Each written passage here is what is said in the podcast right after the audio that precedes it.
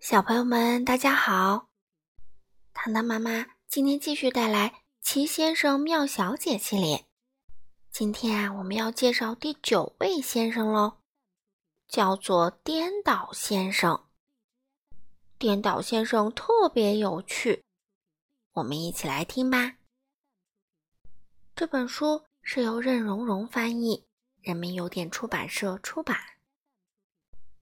颠倒先生是一个有趣儿的家伙，他所有的一切不是上下颠倒，就是里外颠倒，要么就是前后颠倒，总之都是颠倒的，真是很特别。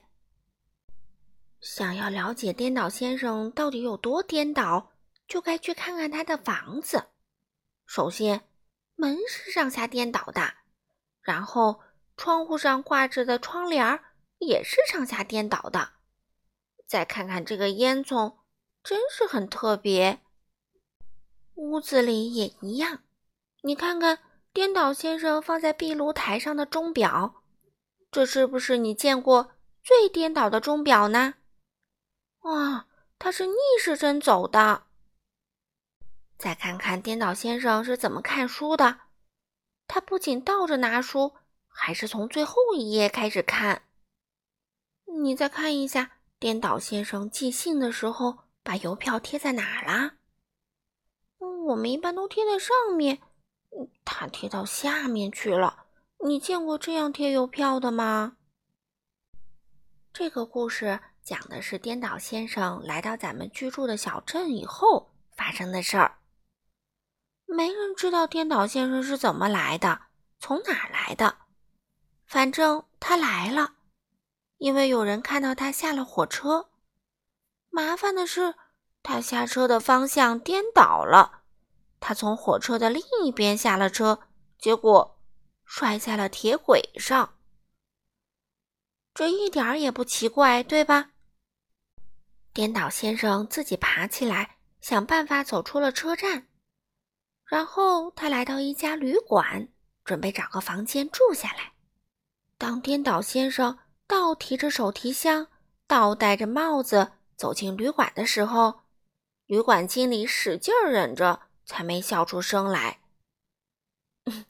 下午好，先生，他说：“有什么能帮您的吗？”现在你还不知道颠倒先生是怎么说话的呢，他有时候会把一句话说的颠三倒四的。好下午。颠倒先生对旅馆经理说：“房间一个，要想我。”经理挠了挠头说：“嗯，您的意思是想要一个房间吗？”的是，颠倒先生又是倒着回答的。最后，旅店经理终于明白了颠倒先生的说话方式，带颠倒先生坐电梯去了客房。颠倒先生打开手提箱，穿上睡衣，上床睡觉了。不管他从哪儿来，经过一天的旅行，也觉得非常疲倦了。第二天，颠倒先生去小镇上逛了逛，可是他在镇上的时候引起了一些麻烦。他坐出租车从旅店出发，想告诉司机要去哪里。可是司机听得头晕脑胀，嗯，可怜的司机一不小心就撞到了红绿灯上。天哪！哦，电脑先生说：“抱歉，很我。”接着他走进小镇中心的一家大百货商场，他走到一个柜台跟前，一双袜子买，想我。他对柜台后面的女士说：“嗯。”你的意思是想买一双袜子吧？女士微笑着拿给他一双大红色的袜子。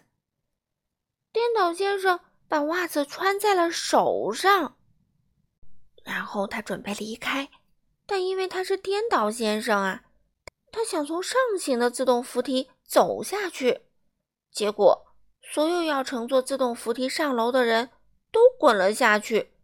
哎呀，那真是人仰马翻的混乱场面啊！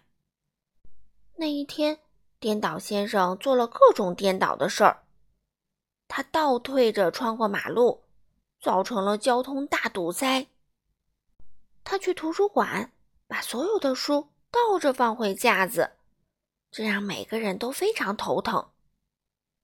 接着，他去了艺术画廊，坚持把所有的画倒过来挂，好让他自己能够好好的欣赏它们。幸好，颠倒先生在镇上待了一天后就消失了，没人知道他是怎么走的，去哪里了。